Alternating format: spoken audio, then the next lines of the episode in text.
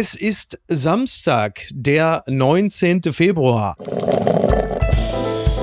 Apokalypse und Filterkaffee. Die frisch gebrühten Schlagzeilen des Tages. Mit Mickey Beisenherz.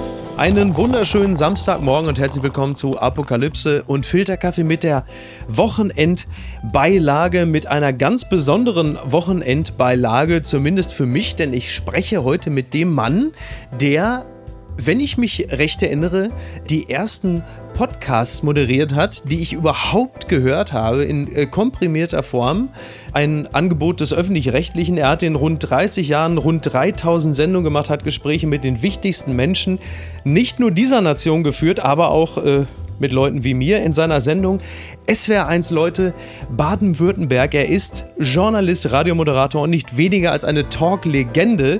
Hallo Wolfgang Heim. Hallo Miki, vielen Dank für die Blumen. Ja, sehr gerne, sehr gerne. Ja, du, du zucktest, du zucktest kurz zurück. Es ist deine Bescheidenheit, äh, die ehrt dich, aber es wird dir heute wahrscheinlich äh, noch häufiger begegnen, dass ich äh, dich mal frage mit der klassischen Journalistenfrage, wie war der denn so? Und wie war die denn so? Das hörst du, glaube ich, wahrscheinlich regelmäßig, wenn du mit Leuten sprichst, die wissen wollen. Ab und zu. Oder? Ja, ich ja, ja. mir fast. Ich habe dann, ja. ich habe da übrigens die Fähigkeit entwickelt, ich kann dann eine Kurzversion geben, eine Mittelversion und eine Langversion. Was ist denn dir persönlich die liebste? Im Regel Regelfall die Kurzversion ja. und äh, die Langversion bei ganz extrem besonderen Persönlichkeiten. Mhm. Also Helmut Schmidt beispielsweise, ah, ja, weil gut, du gerade in Hamburg sitzt und er ja auch aus Hamburg die kommt. Sturmflut. Die ne? Sturmflut.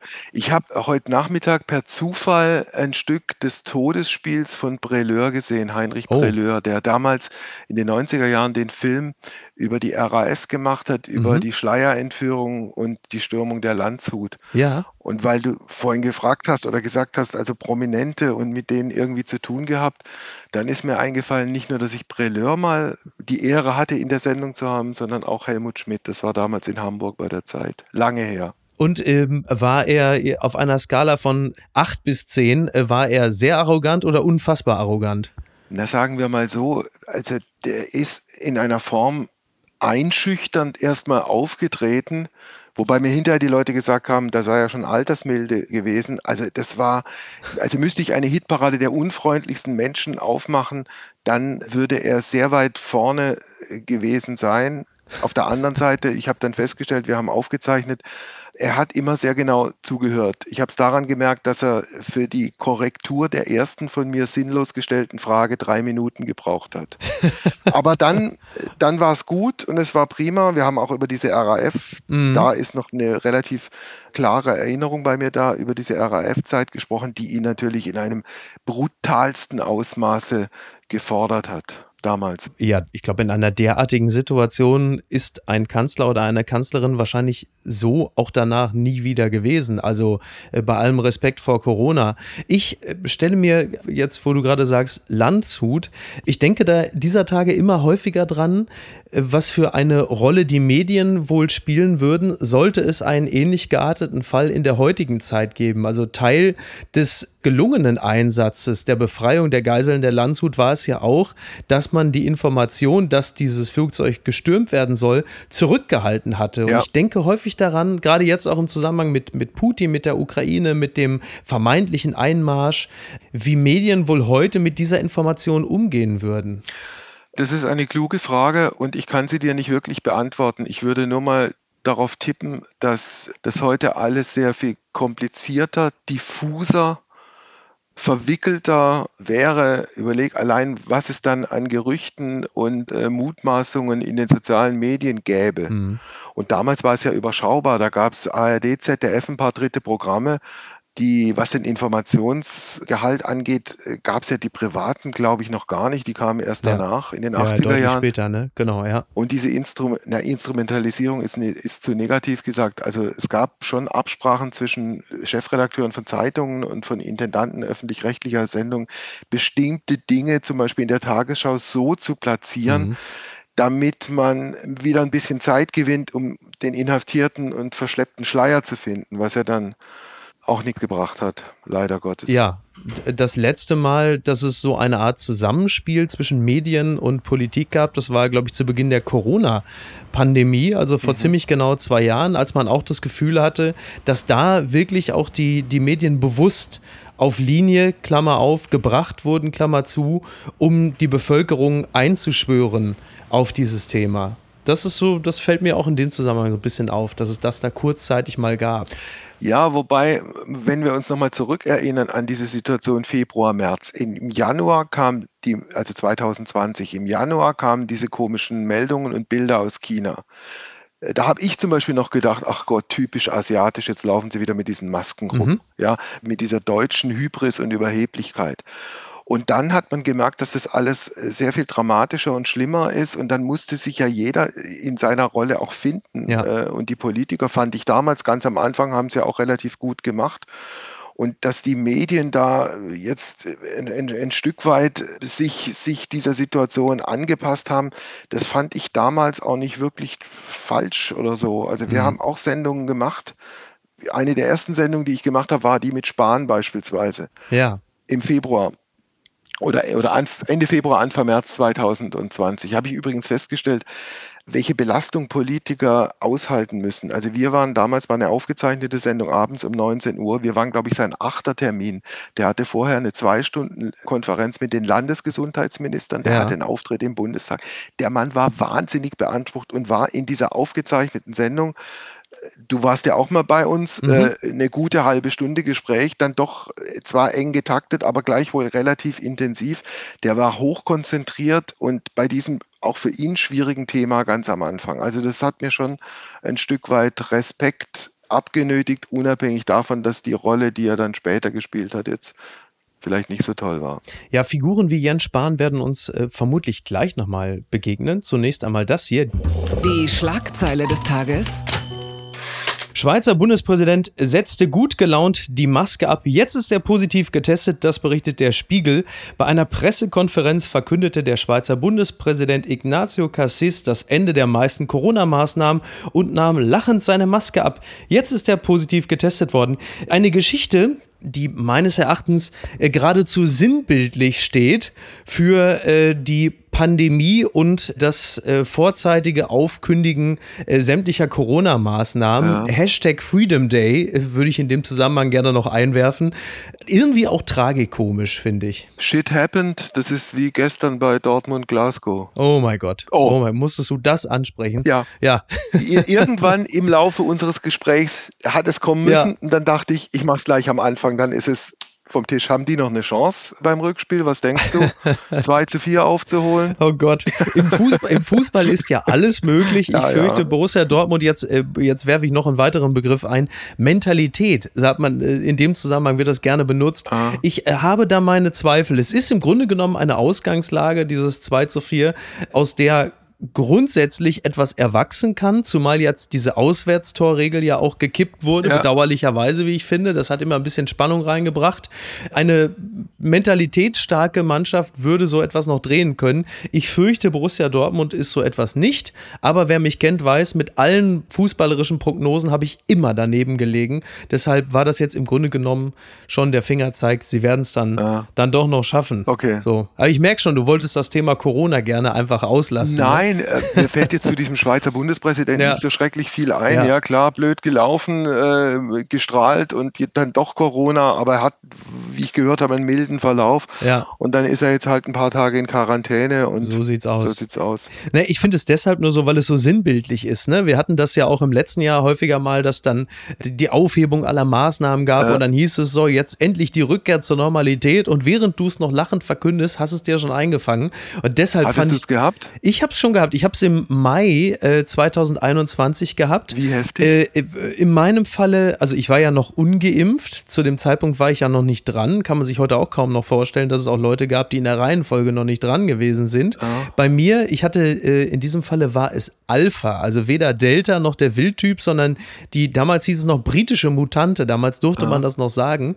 Äh, es war in meinem Falle war es ein nicht asymptomatischer, aber mild symptomatischer Verlauf und äh, ich hätte mich sogar unter den Voraussetzungen noch für arbeitsfähig gehalten. Ah. Also mit dem, was ich damals hatte, würde man die Leute heute zur Arbeit schicken und sagen, Und so, kannst jetzt gehen. bist du doppelt geimpft, geboostert? Ich bin dreifach geimpft, also ich bin genesen und dreifach geimpft. Also Mhm. man würde dann in dem Falle jetzt, also ich habe den Goldstandard. Ne? Mhm. Ja, klar, mit der Infektion im Hintergrund. Ja, Mhm. eben. Ich habe nur den Silberstandard. Oh, das bedeutet, du bist ge- geimpft. ich bin doppelt geimpft, und, geboostert. geboostert Ja. und äh, alles, also wunderbar im Sinne, ich habe es gut vertragen und bin froh, dass ich es gemacht habe. Ja, das geht mir auch so. Also das ähm, gerade jetzt eingedenk der Omikron-Variante, äh, die ja jetzt auch insgesamt, ja in Gänze, also vor allen Dingen in Relation zu den Neuinfektionen, ja als nicht so heftig äh, bezeichnet werden kann, Mhm. fühle ich mich jetzt grundsätzlich äh, nicht mehr allzu verwundbar. Also ich gehe trotzdem davon aus, dass ich es über kurz oder lang nochmal kriege. Mhm. Dafür ist es einfach statistisch gesehen ja sehr realistisch. Hat Drosten ja auch so angekündigt, bis zum Sommer, jeder von uns. Ja, erstaunlich finde ich ja meine Frau,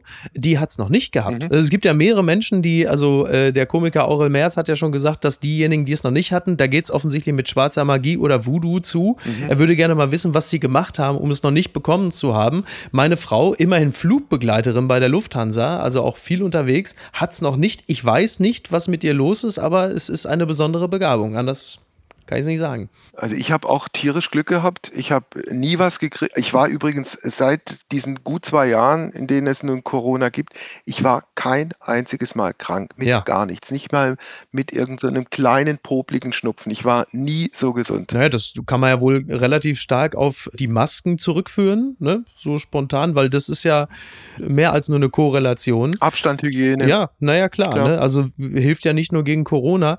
Das ist ja auch etwas, und wir müssen gar nicht allzu lange über Corona reden, weil das macht man ja seit zwei Jahren sowieso die ganze Zeit. Aber das ist doch nun auch etwas, also gerade wenn man jetzt über die viel zitierten Basisschutzmaßnahmen spricht, ich käme jetzt auch nicht auf den Gedanken, jetzt sofort die Maske von mir zu reißen als Symbol meiner Befreiung und zu sagen, so jetzt darf alles weg. Also die würde ich Überhaupt schon nicht. in engeren Ja. Räumen oder im ÖPNV schon noch artig weitertragen. Mhm, also klar. alleine schon aus den Gründen, die du gerade genannt hast. Ich finde das auch jetzt irgendwie ein, ein völlig zumutbares Ding. Das ist jetzt halt so, dann setze ich sie halt auf und wenn ich aus dem Supermarkt draußen bin, setze ich sie wieder ab. Das beeinträchtigt mich persönlich in meiner Lebensqualität 0,0. Gucken mal, wer da spricht. Genswein. Oh. Benedikt ist Vater der Transparenz. Mhm. Das schreibt Mhm. NTV. Nach der Kritik am Umgang Benedikt des 16. mit dem Münchner Missbrauchsgutachten meldet sich erneut seine rechte Hand, Erzbischof Genswein, zu Wort. Er Mhm. ich habe mit dem mal eine- Sendung gemacht mit Genswein. Deswegen habe ich diese Meldung, die ich Anfang der Woche schon mal reingenommen hatte, aber dann verworfen hatte, aus dem einfachen Grund, weil ich offen gestanden von den Meldungen über Papst Benedikt auch ein wenig äh, die Schnauze voll hatte und habe es aber jetzt dann doch in die Wochenendbeilage genommen, weil ich mich nämlich daran erinnerte, dass du ihn mal zu Gast hattest und dieser sehr enge Vertraute von Josef Ratzinger, the artist formerly known as Benedetto. Was ist das für ein Typ? Wie ist der dir damals vorgekommen? Und wenn du die Meldung jetzt liest, welche Rückschlüsse würdest du daraus ziehen? Also die Sendung kam so zustande, der kommt aus einem Schwarzwalddorf, verbringt da im Sommer immer zwei, drei, vier Wochen Ferien äh, und über eine persönliche Verbindung haben wir ihn gekriegt. Das war auch relativ problemlos. Er kam dann zur Sendung, es war eine aufgezeichnete Sendung, ich glaube am frühen Nachmittag. Er ist ein sehr freundlich, äh, verbindlicher Mensch, äh, durchaus höflich und erstmal äh, zugewandt. Aber wenn es dann sozusagen um die Themen ging, Mhm. In der Aufzeichnung oder um bestimmte strittige Punkte. Es ging damals auch um irgendeinen, ich weiß nicht mehr genau, wer das war, irgendein australischer Kardinal, der vor Gericht Oh, stand Williamson oder war. so, wie der hieß, ne? Irgendwie Nee, nee, das war- Williams, also-? Nicht dieser Holocaust-Leugner, Ach so, sondern, okay, sondern okay. einer, der wegen Missbrauch oder Missbrauchvorwürfen Ja. irgendwie in, in, in äh, Australien inhaftiert, vielleicht sogar inhaftiert, ich weiß es jetzt nicht mehr genau. Und da habe ich dann gemerkt, da wurde er sehr fundamentalistisch hart. Mhm. Und er ist ein mit freundlichem Gesicht und mit freundlicher Außenwirkung ein absolut konservativer Hardliner. Mhm. So habe ich ihn jedenfalls erlebt. Ich fand das auch immer, ja, ein bisschen gruselig fast, dass ein dann doch ja vergleichsweise junger Mann sich so in dem Umfeld des ja auch damals schon sehr alten Papstes immer bewegt hat. Da stelle ich mir immer die Frage, kann man denn mit seinem Leben nichts anderes anfangen, als die ganze Zeit da um Benedetto rumzuschleichen? Aber das ist wahrscheinlich Naja. die falsche Fragestellung. Ja, und insofern auch die falsche Fragestellung, als er diese letzte Rolle, die er jetzt spielt, nicht freiwillig spielt. Er war ja lange Diener zweier Herren. Er war ja auch zuständig für Mhm. den amtierenden Papst. Ja. Und der hat ihn dann vor irgendwie ein, zwei Jahren quasi seines Jobs enthoben.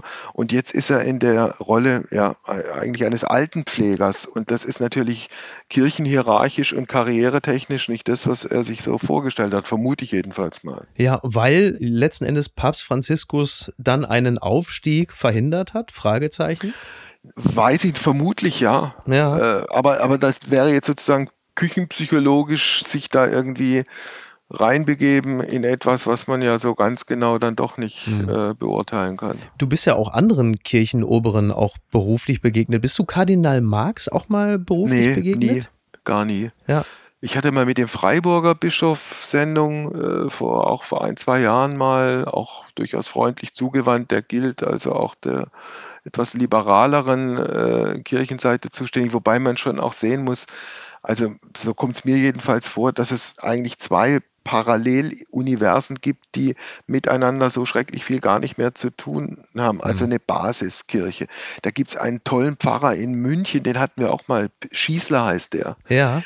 Der hat auch in der Sendung im letzten Jahr gesagt, ich äh, bin nicht auf die Welt gekommen, um allein zu sein, um zölibatär zu leben. Ich hab, es gibt eine Frau in meinem Leben, die ist mir so unfassbar wichtig und ich mag auch im Jahr 2000 damals 21 nicht mehr so tun, als ob und alles verheimlichen. Und da sieht man übrigens auch, fand ich jedenfalls so diese zunehmende Ohnmacht innerhalb der katholischen Kirche. Ich glaube, vor 20 Jahren hätte der seinen Job verloren. Ja. Heute passiert da gar nichts mehr. Ja, selbst Kardinal Marx zeigt ja schon zarte Signale, äh, das Zölibat aufzuheben, zumindest für einige. Und das ist ja vermutlich auch die einzige Chance für die Kirche, zumindest sagen wir mal in Mitteleuropa, Ja. auch in Zukunft noch irgendwie attraktiv für eine nachfolgende Generation zu sein. Denn an sich ist ja gegen das Leben von Glauben und auch gegen eine Glaubensgemeinschaft und auch eine ordentlich organisierte Kirche ja überhaupt nichts einzuwenden. Sogar ganz im Gegenteil. Also gerade in Zeiten, in denen es immer mehr diffundiert und es immer mehr an Halt mangelt, hätte die Kirche, müsste man sie ja eigentlich erfinden, wenn sie nicht schon gäbe. Zumal unser Sozialsystem vermutlich kollabieren würde, gäbe es nicht die großen Kirchen, gäbe es nicht, also ausgehend auch von den Kirchen, diese vielen ehrenamtlichen Helfern, die wirklich tolle Arbeit tun. Und ich habe beruflich gesehen auch wirklich mit einigen von denen zu tun gehabt, mit einem katholischen AIDS-Pfarrer in Südafrika, mit einer deutschen Ordensfrau, die sich um Zwangsprostituierte äh, aus Osteuropa kümmert. Wirklich toll, Mhm. großartig. Das ist sozusagen das zweite Universum. Ja. Äh, Und das andere eben dann dieser Vatikan, in dem die Zeichen der Zeit vielleicht immer noch nicht ganz angekommen sind, wer weiß. Entzauberte Scheinriesen.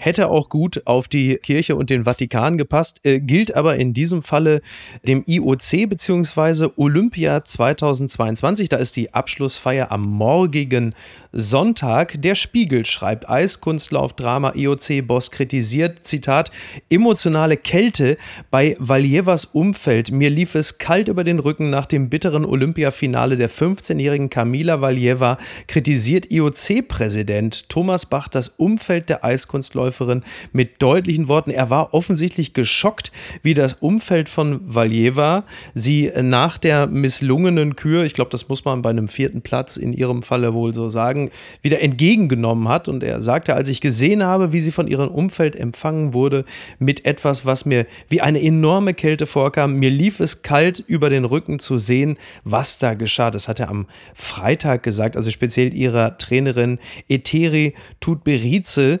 Da macht er äh, ihr schwere Vorwürfe und ich muss zugeben, ich war wiederum völlig überrascht von dieser neuen Emotionalität und, und der, der Wärme und Zuneigung, die äh, Thomas Bach gegenüber einzelnen Athleten und Athletinnen hat. Das hätte ich ihm ja gar nicht zugetraut. Also ich bin zutiefst gerührt. Das zeigt natürlich auch, dass Bach völlig verkannt wird, dass es ein Mensch ist voller, voller Empathie und Herzenswärme und äh, diese Herzenswärme nicht nur äh, Herrn Putin aus Russland gilt und Herrn Xi aus China, sondern eben auch kleinen russischen Athletinnen, die ein paar Mal zu viel aufs Eis gefallen sind. Ja, oder? Also ich war wirklich also überrascht ja, und ja, begeistert, ja. muss ich sagen. Doch, Ganz toll. Also wir, wir sind uns da einig und ja. Hast du äh, viel von Olympia mitbekommen? Hast du es geschaut? 0,0, mhm. wenn ich ehrlich sein soll, weil es mich nicht interessiert ich mag auch dieses von den großen Sportverbänden IOC, FIFA, ich mag es auch nicht mehr hören, dass der Sport über allem steht und auch wenn man in solchen Ländern dann große Sportereignisse veranstaltet, dass sich dann was zum Besseren ändert.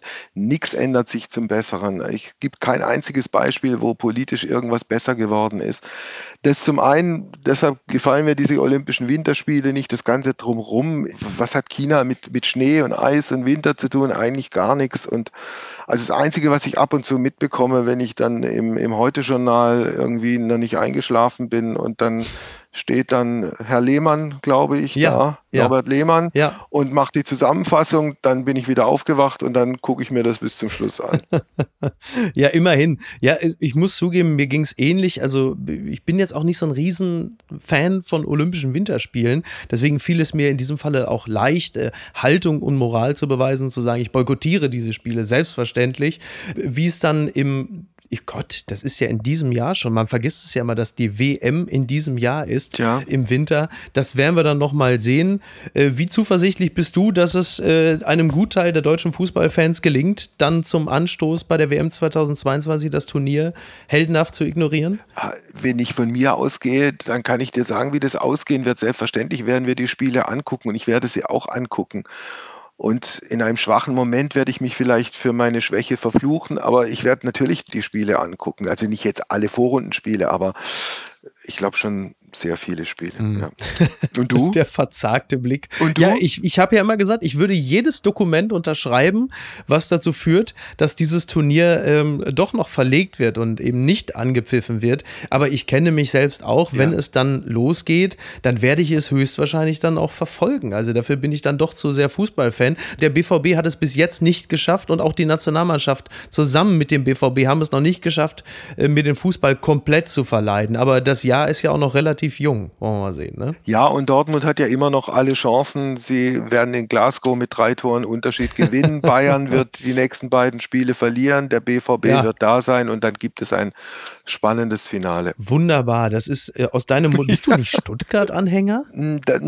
Ja, ich habe durchaus Sympathien aktuell für den VfB, weil die ja versucht haben, nach vielen Jahren Misserfolg mhm. mit einer jungen Mannschaft und einer neuen Idee da was zu bewirken. Das sieht jetzt aktuell nicht so schrecklich gut aus. Hitzelsberger hört auf, warum auch ja. immer, weiß ich nicht. Ja. Aber wenn es um Sympathie geht, also meine große Sympathie gehört schon, äh, wenn ich ehrlich bin, dem SC Freiburg und Christian Streich. Ja, Den finde ich okay. einfach als Typen großartig und dieser Verein, der sich in diesem, in diesem riesen Kommerzunternehmen äh, bis heute so positioniert hat und die in, in Ruhe so ihr Ding machen, das nötigt mir schon sehr viel Respekt ab. Ja, absolut. Also ich glaube, auf Freiburg und Christian Streich, da können sich sowieso alle einigen, der ja höchstwahrscheinlich auch privat genauso ist, wie er vor der Kamera äh, sich gibt. Also das wäre jetzt wirklich bitter, wenn Streich privat Lambo fahren würde und äh, der kommt mit dem Fahrrad. ja klar, natürlich. Ja. Selbstverständlich. Der Mann ist ja quasi das menschgewordene Solardach. Nichts anderes habe ich äh, dann auch von ihm, habe ich von ihm erwartet.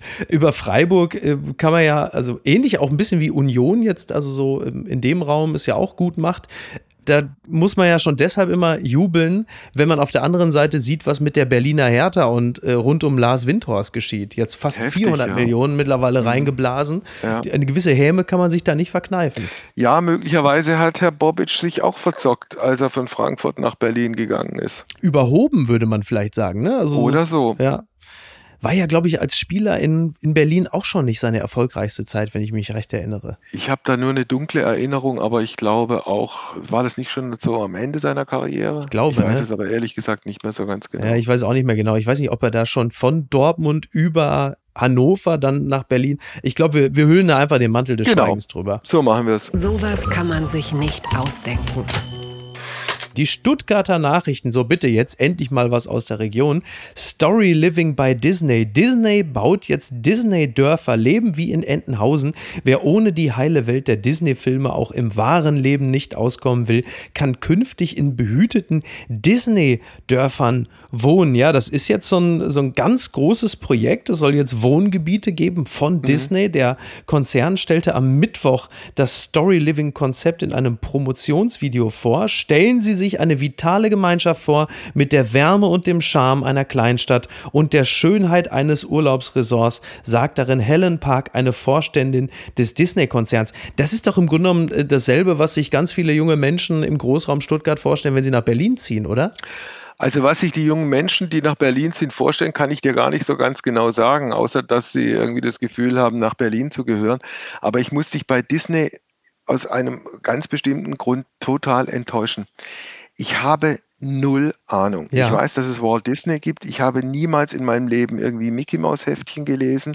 Ich kann mit Comics nichts anfangen. Ja. Ich stehe da wie ein Außerirdischer davor und höre es und es tut sich nichts und es betrifft mich nicht und ich habe nichts dazu zu sagen. Aber du hast doch sogar schon einen Donaldisten, einen Entenhausen-Profi doch in deiner Sendung gehabt. Wie nee, hast du dich denn da? Nee, nee, nee, nicht nee ganz sicher. Also ich, ich kenne ja meine Defizite und ja. Comic wäre das absolute Defizit und das wäre mir in Erinnerung geblieben, wenn ich da Hast du das an den Kollegen Siller damals abgegeben und gesagt, mach du das mal? Möglicherweise war es so, ja. aber ich kann es ja auch nicht mehr genau sagen. Ich kriege ja, wenn ich das kurz einfügen darf, äh, bitte. Die, die, der SWR hat ja was, was mich wirklich sehr freut und sehr geehrt hat. Ist das Deutsch? Hat ich mich glaub, sehr ja. geehrt. Also jedenfalls, Doch, ja. ich habe mich geehrt gefühlt. Die haben mir noch einen Podcast gegeben. Ja.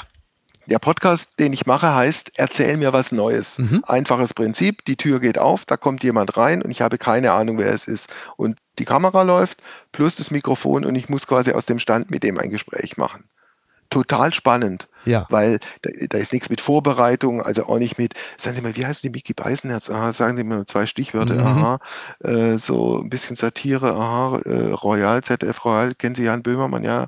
So, dann kriege ich halt in, innerhalb von anderthalb Minuten ein paar Infos und kann mich dann so hangen. Ich weiß gar nichts. Ja. Ich weiß, da kommt jemand, hat der einen Namen und einen Beruf und das war's. Super.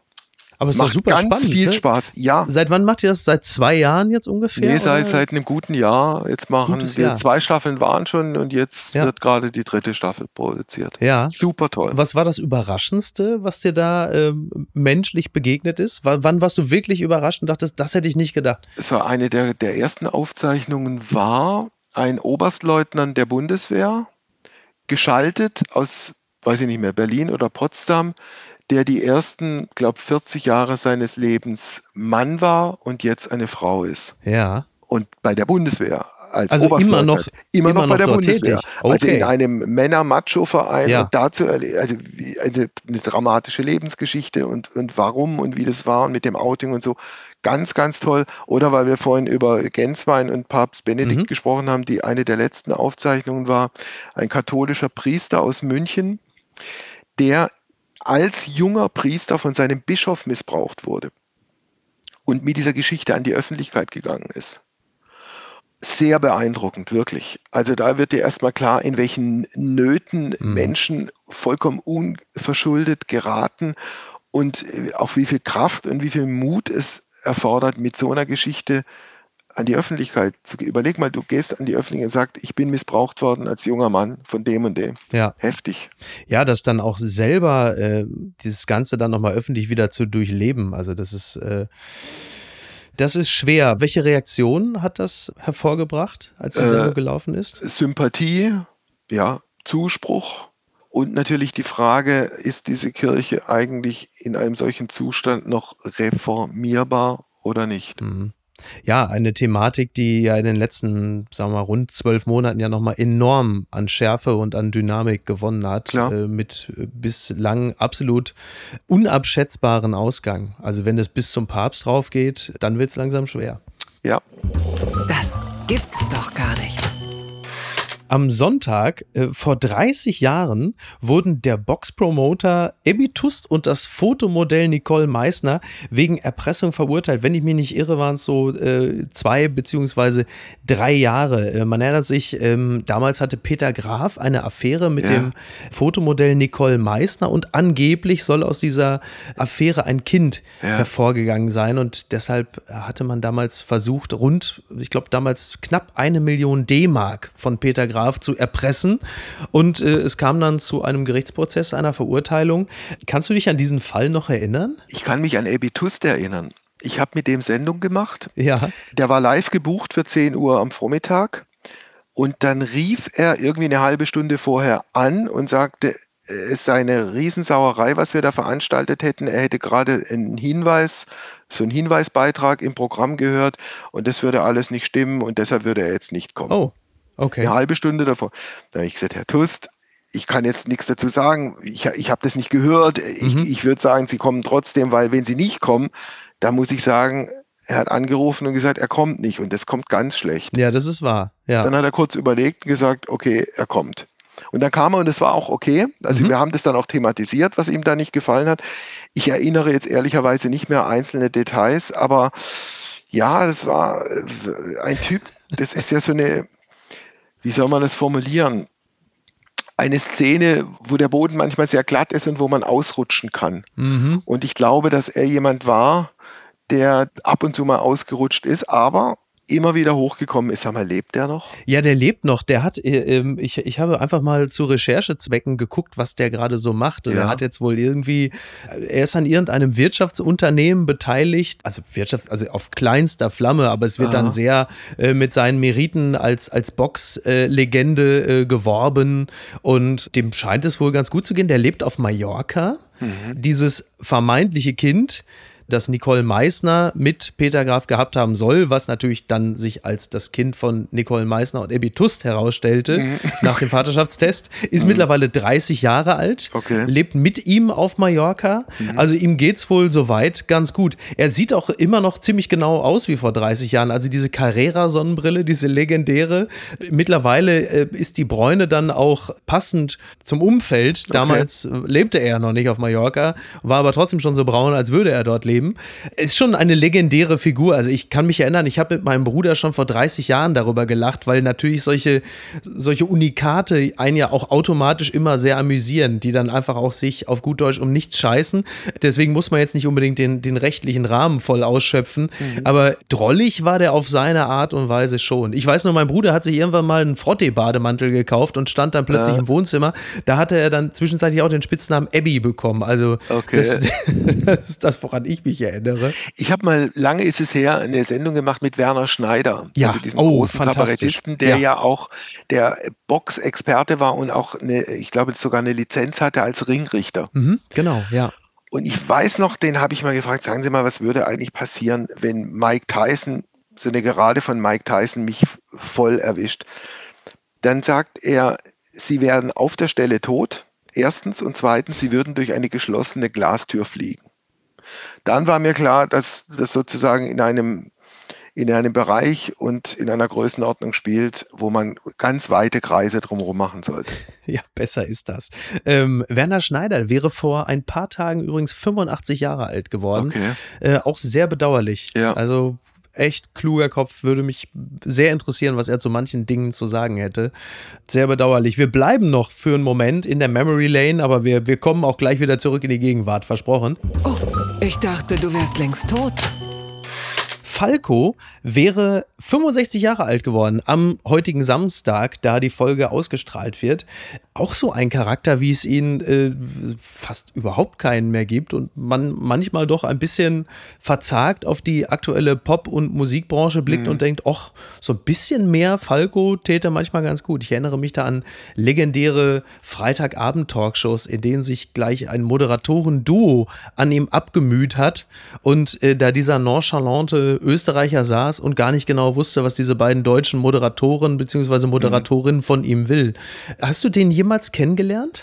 Nee, ich habe ihn nie kennengelernt. Wir hatten ihn mal, aber die Sendung hat ein Kollege äh, moderiert, der mir äh, hinterher gesagt hat, das öffentliche Bild von Falco, dieser coole österreichische Star mit der dunklen Brille, ja und der, der wirklichen äh, Figur, das sei nicht deckungsgleich zu kriegen, das sei ein ganz netter, freundlicher Typ gewesen, irgendwas ist schief gelaufen, dann hätte der noch eine Stunde gewartet, oh, bis dann okay. die Technik funktioniert hat. Also super nett, ganz offenkundig, aber ich habe ihn persönlich leider nie erlebt. Was war die exaltierteste Person, auf die du mal getroffen bist, wo du sagtest, um Gottes Willen, äh, und ich spreche jetzt, ich rede jetzt nicht von Peter Sodan. Nee, oh, nein. da konnte ich mich auch noch dran erinnern, dass ja, du den mal gesprochen war, hattest. Ja, der hat dann über Sender gesagt, warum mögen Sie mich eigentlich nicht? Da ging es um seine, der war ja mal, ich glaube, der war mal Präsidentschaftskandidat. Die Linke wollte den, als, da, da musste ich nämlich die Tage noch dran denken, ja genau. Ja, ja. ja. Nee, es gab, aber die, die lebt auch nicht mehr. Es gab eine Künstlerin aus Köln, sagt dir der Name Lorose Keller was?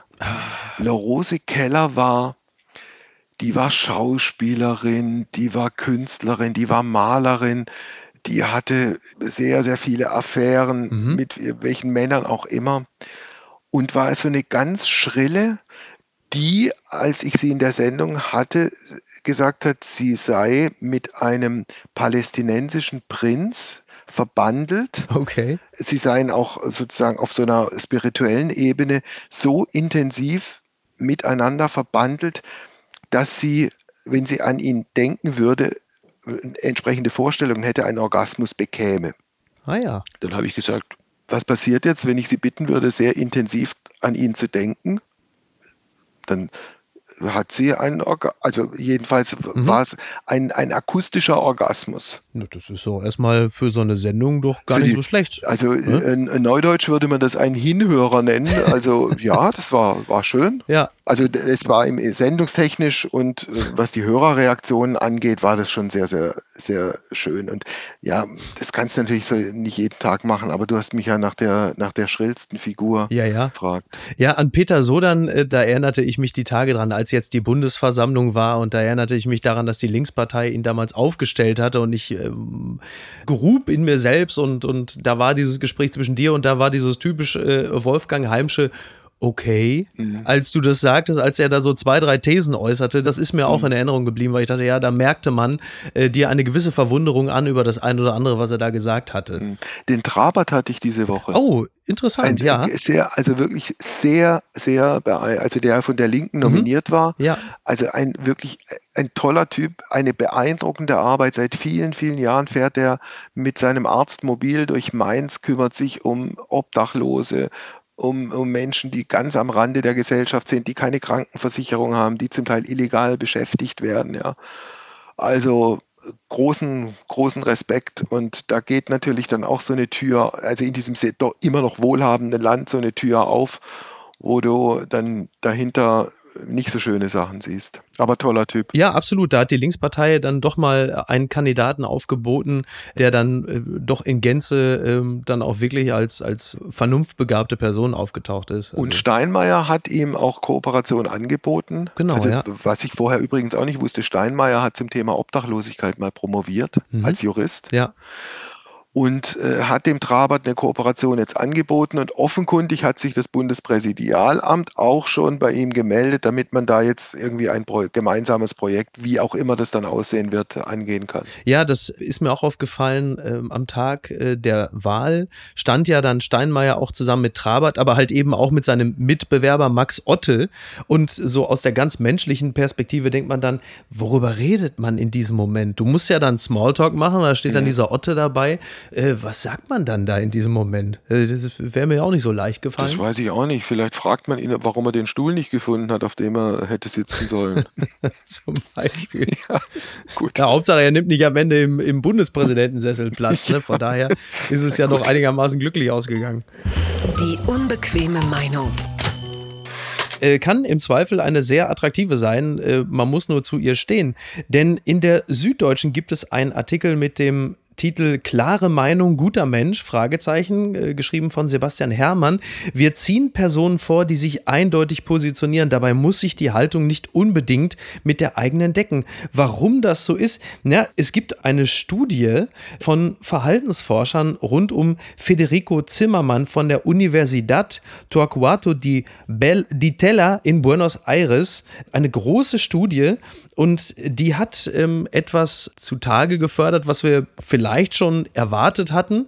Und zwar, dass die Bewertung seitens der Probanden besonders gut ausfiel, je klarer sich die Meinung des Bewerteten mit dem Gesamthaltungspaket des entsprechenden Lagers deckten. Also will sagen, wenn jemand in der Öffentlichkeit auftritt, und hat eine klare Haltung und zweifelt wenig mhm. und im besten Falle hat auch noch eine Haltung, die der eigenen entspricht, die des Rezipienten, dann wird diese Person als besonders sympathisch wahrgenommen. Also eine mhm. Studie mit ungefähr äh, 6000 Probanden hat das äh, zutage gefördert. Was ganz schlecht ankommt beim in Anführungsstrichen Publikum ist das Hadern, das Zweifeln, das Ändern der eigenen Meinung. Also eine große Kohärenz macht mhm. offensichtlich sehr attraktiv beim Publikum.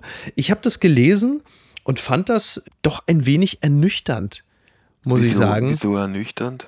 Naja, weil wir ja jetzt, also alleine wenn wir jetzt die letzten zwei Jahre betrachten, mhm. dann gibt es ja immer wieder neue Erkenntnisse, die mitunter eine andere Haltung zu einem Thema fast zwingend erforderlich machen bei einer Person, die zumindest aufrichtig mit dem eigenen Erkenntnisgewinn umgeht. Mhm. Aber wenn du zum Beispiel Politiker bist in der Öffentlichkeit und du stehst zu deiner Meinung und du änderst deine Haltung zu einem Thema nicht, dann bist du offensichtlich äh, für ein breites Publikum die attraktivere und im Zweifel auch die wählbarere Person. Tja. Tja. Was sagt uns das für die nächste? Es sind ja irgendwann auch wieder Landtagswahlen. Jetzt vielleicht nicht in Baden-Württemberg, ne? aber nee. im Saarland, Schleswig-Holstein, NRW. Ne? Ich bin da, sagen wir mal so, ich glaube inzwischen, dass diese politische Kaste, in Deutschland extrem verunsichert ist. Also das war vorher schon so. Das, das mhm. ist ja auch niemandem völlig gleichgültig, wenn du jeden Tag in der, in der früher in der Zeitung, heute in den sozialen Medien äh, äh lesen musst, was du für ein Loser bist und äh, dass du es nicht bringst und äh, so. Ja. Und Corona hat diesen Effekt, glaube ich, noch verstärkt. Also klar, die politische Kaste hat jetzt in den letzten Monaten, äh, vorsichtig formuliert, nicht die allerbeste Figur gemacht. Mhm. Und da sind viele Sachen zusammengekommen. Nur was, was machst du dann als Politiker? Jetzt nochmal Corona. Also, die Wissenschaft kommt jetzt, das war das Letzte, was ich gehört habe, zu dem Ergebnis, die zweite Boosterung bringt bei Omikron ja. eigentlich nichts. Das hat eine israelische Studie ergeben. Ja. Jetzt hat man aber vorher gesagt, die zweite Boosterung ist prima. Soll man dann trotzdem dabei bleiben, wenn es jetzt neue Erkenntnisse gibt? Ich finde, in dem Fall, also ich, ich, jedenfalls vertraue der Wissenschaft und wenn die Wissenschaft mir sagt, es bringt nichts und sich korrigiert und etwas zurücknimmt, was sie vorher gesagt hat, dann bin ich erstens nicht böse und folge dem zweitens. Vielleicht ja. ist das einfältig, aber irgendwie habe ich mich dafür entschieden. Naja, klar. Aber dieser Studie zufolge ist es zumindest so, wenn du jetzt Politiker bist und du bist in der Öffentlichkeit ja. und du änderst anhand der geänderten Faktenlage deine Meinung zu manchen Themen, dann wird dir das als Schwäche ausgelegt. Und das ähm, ist ja doch bis zu einem gewissen Grad ein, ich fand es ein bisschen traurig. Ich meine, wie gesagt, es sind nur 6000 Probanden, vielleicht waren es auch die falschen, aber das glaube ich nicht, weil die Ja, 6000 sind schon viele. 6000 das ist schon viele. eine sehr ja. heterogene Gruppe, die da ausgewählt ja. worden ist. So, tja. Und dann haben wir noch Markus Söder, ne? Der kommt ja auch noch dazu, der dann halt einfach gemäß der Umfragen seine Meinung ändert. Team Vorsicht, also ob ihm das so, ob ihm das so nützen wird, diese chameleonhafte Verwandlung von, von dem, der vorne mit dabei ist und wir müssen ganz rigide dieses Virus bekämpfen und die Maßnahmen können nicht hart genug sein, bis jetzt irgendwie bayerisch alles aufzum. Ich bin mir da wirklich sehr im Zweifel, ob das, ob er damit erfolgreich sein wird. Also vielleicht ist es dann trotzdem besser, bei einer Position, nimm die Impfpflicht. Ja. Wahrscheinlich wird sie nicht kommen, die allgemeine Impfpflicht.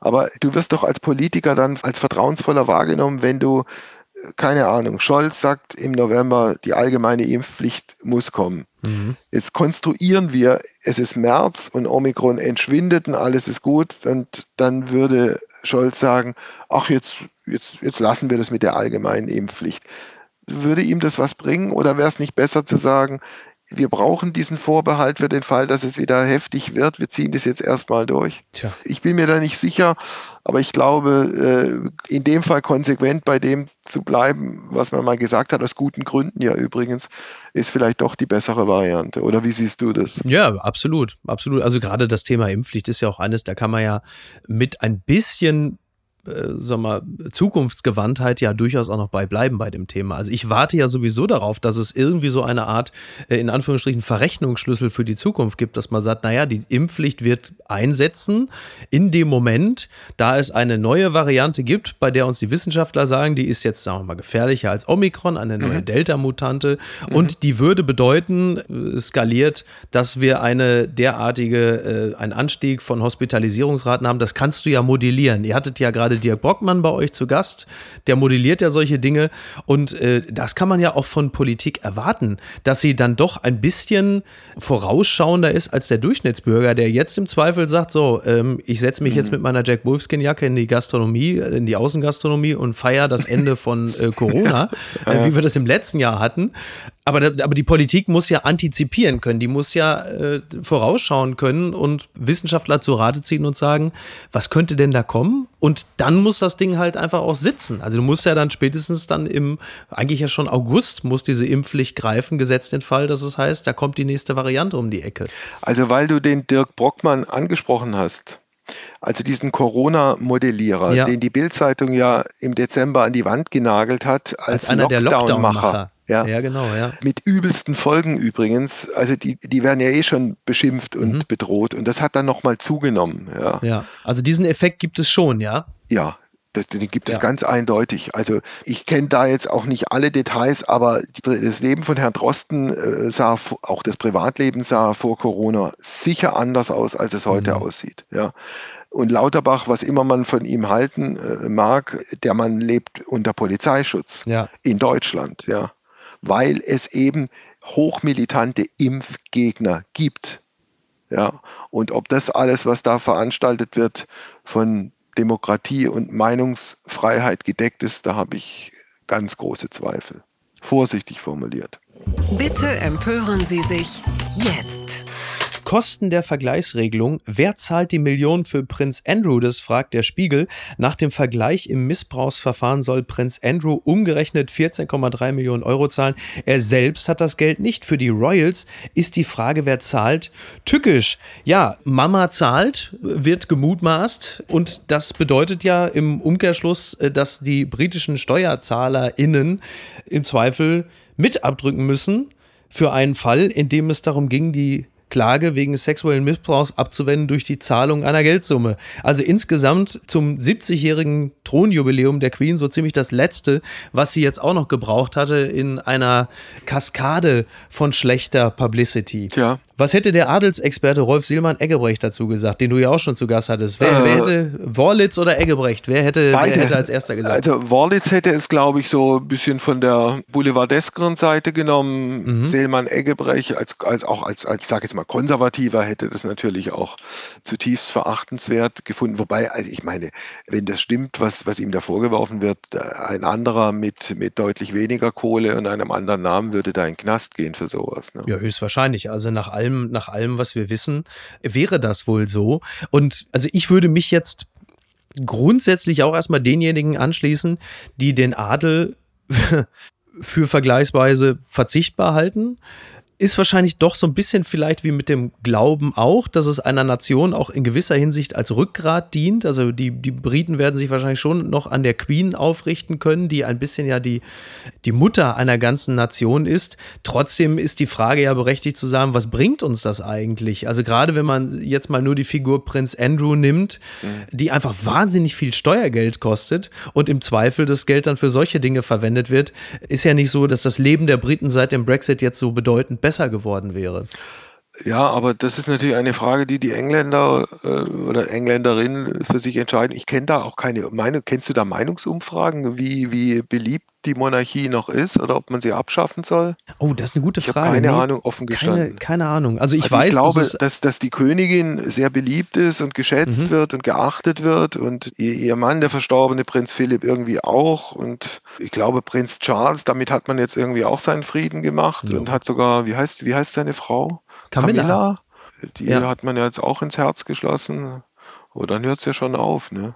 Ja, also William und Kate, ne? So, die müssen es jetzt, die müssen es reißen. Also Harry und Meghan sind äh, in die Stimmt, USA ja. entschwunden. Ja, ja. Und äh, also jetzt kommt ja wohl die Tage. Ich bin auch alles andere als ein Royalist, aber ähm, Prinz Harry und Meghan sind ja im Grunde genommen ja auch so ein bisschen der Brückenschlag, die Royalisten und den Pöbel wie mich jetzt auch wieder irgendwie zus zusammenbringen. Und es soll doch jetzt ein Buch geben von Prinz Harry und äh, die Queen soll es wohl nicht zu lesen bekommen, obwohl das eigentlich mal ausgemacht war und man ahnt äh, Düsteres.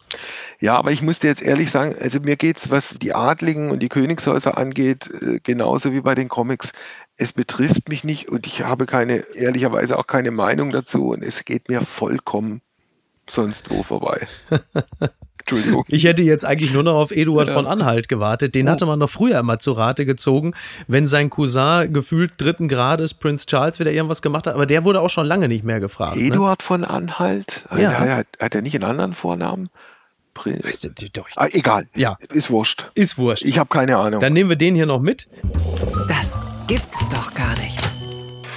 US-Pfarrer trat wegen Disputs über tausende ungültige Taufen zurück. Das berichtet der Standard. Statt der Formel Ich taufe dich, ließ Pater Arango Wir taufen dich zu. Das verstößt gegen die Vorgaben der Glaubenskongregation, weil der katholische Priester Andres Arango 20 Jahre lang bei Taufen die offizielle Formel leicht abgewandelt hatte, könnten diese nun allesamt von der Kirche für ungültig erklärt werden. Das ist ja also wie, wie so ein, wie so ein, weiß ich auch nicht, wie so ein klerikaler Impfdurchbruch, ne? Dass plötzlich irgendwie das, die Taufe gar nicht zählt. Aber das entscheidende Wort war ja könnte. Könnte ist Konjunktiv. Ja. Also äh, grauenhaft wäre es ja für alle Beteiligten, äh, wenn es nicht gelten würde. Ich kann ich mir nicht vorstellen. Ich Ja. kann mir ja bei der katholischen Kirche ganz viel vorstellen. Aber dass nur weil man aus, aus Ich-Wir macht, die Taufe ungültig ist, für so viele Menschen. Ja, also es ist wohl so, dass das Problem war, dass diese Wir-Formel in konservativen Kreisen kritisiert wird als marxistisch oder jetzt kommt es noch schlimmer,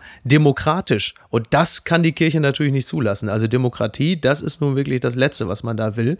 Und ja. Gut, auf der anderen Seite, ich habe dir vorhin erzählt, wie ich diesen Pfarrer Rote erlebt habe, der als junger Priester von seinem Bischof missbraucht wurde und offen über alles gesprochen hat.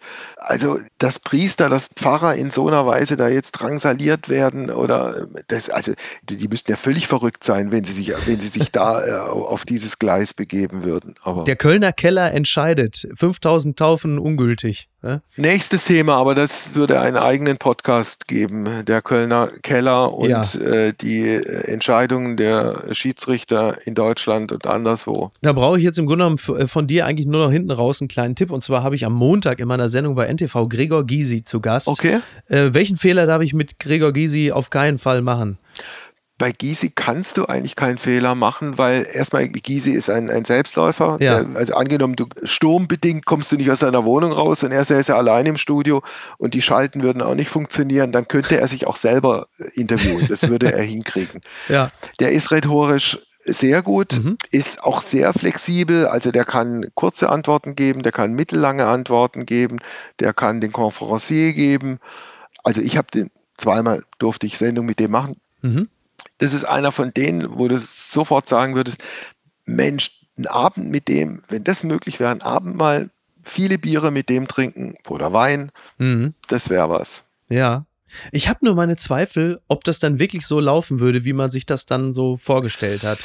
Es käme drauf an. Ja, Ja, ja, ja. aber viel Spaß, du wirst viel Spaß mit ihm Ja, aber was ich bei Gysi immer beeindruckend fand und finde, jetzt ist er ja, also ja, natürlich klar, er ist noch im Bundestag, aber so, so richtig sich um die ganz großen Ämter bewerben wird er sich Nö. höchstwahrscheinlich nicht mehr. Wann immer er sich volksnah geben wollte, fing er plötzlich heftig an zu Berlinern. Das habe ich zuletzt auch bemerkt an Okay. Franziska Giffey im Wahlkampf, die Aha. also wann immer es irgendwie um Volksnähe ging, plötzlich anfing, ganz heftig zu Berlinern. So ein Aha. Trick. Das ist mir noch nicht aufgefallen, aber ja. Wann immer er so mit praktischen Beispielen aufwarten wollte, dann äh, begab er sich sofort also sprachlich auf Augen- oder Ohrenhöhe mit dem einfachen Bürger und dann ging das Berliner los. Fand ich interessant. Du kannst natürlich auch mal das Thema mit ihm erörtern, wie das ist, wenn man loslassen will und nicht loslassen kann. Ne? Ja, da gibt es ja auch ganz andere. Ja, total. Übrigens, äh, bei dieser Gelegenheit, ähm, wo wir gerade drüber sprechen, du hast aber nicht vor, bis auf weiteres loszulassen, ne? weil dein Kollege Silla hatte sich ja äh, deutlich zeitiger in den Ruhestand verabschiedet und ich mache mir seit Jahren Sorgen nicht, dass du plötzlich auf denselben Gedanken kommst. Nee, ich muss dich da enttäuschen. Ich höre Ende Juni auf. Wirklich? Ich höre Ende Juni auf. Also man muss dazu sagen, der SWR hat mich ja nochmal ein Jahr verlängert. Ja. Äh, weil die Nachfolgeregelung nicht geklärt war. Die ist jetzt geklärt und ich höre ganz normal und regulär Ende Juni auf. Und dann war es das für mich mit dem SWR und mit SWR 1 Leute und dann war es auch gut so. Und ich habe, ich hader überhaupt gar nicht. Ich habe so viel Glück gehabt in meinem beruflichen Leben. Ich habe einen Arbeitgeber gehabt, der mir immer Monat für Monat meine Kohle überwiesen hat. Ich habe einen Job machen dürfen, wo, wo ich so viel selbstständig entscheiden konnte und durfte und äh, wo ich so viele tolle Leute kennengelernt habe. Alles prima, alles gut. Mit der Kohle hast du jetzt für eine Sekunde fast geklungen wie Harald Schmidt. Ich habe mir kurz Sorgen gemacht.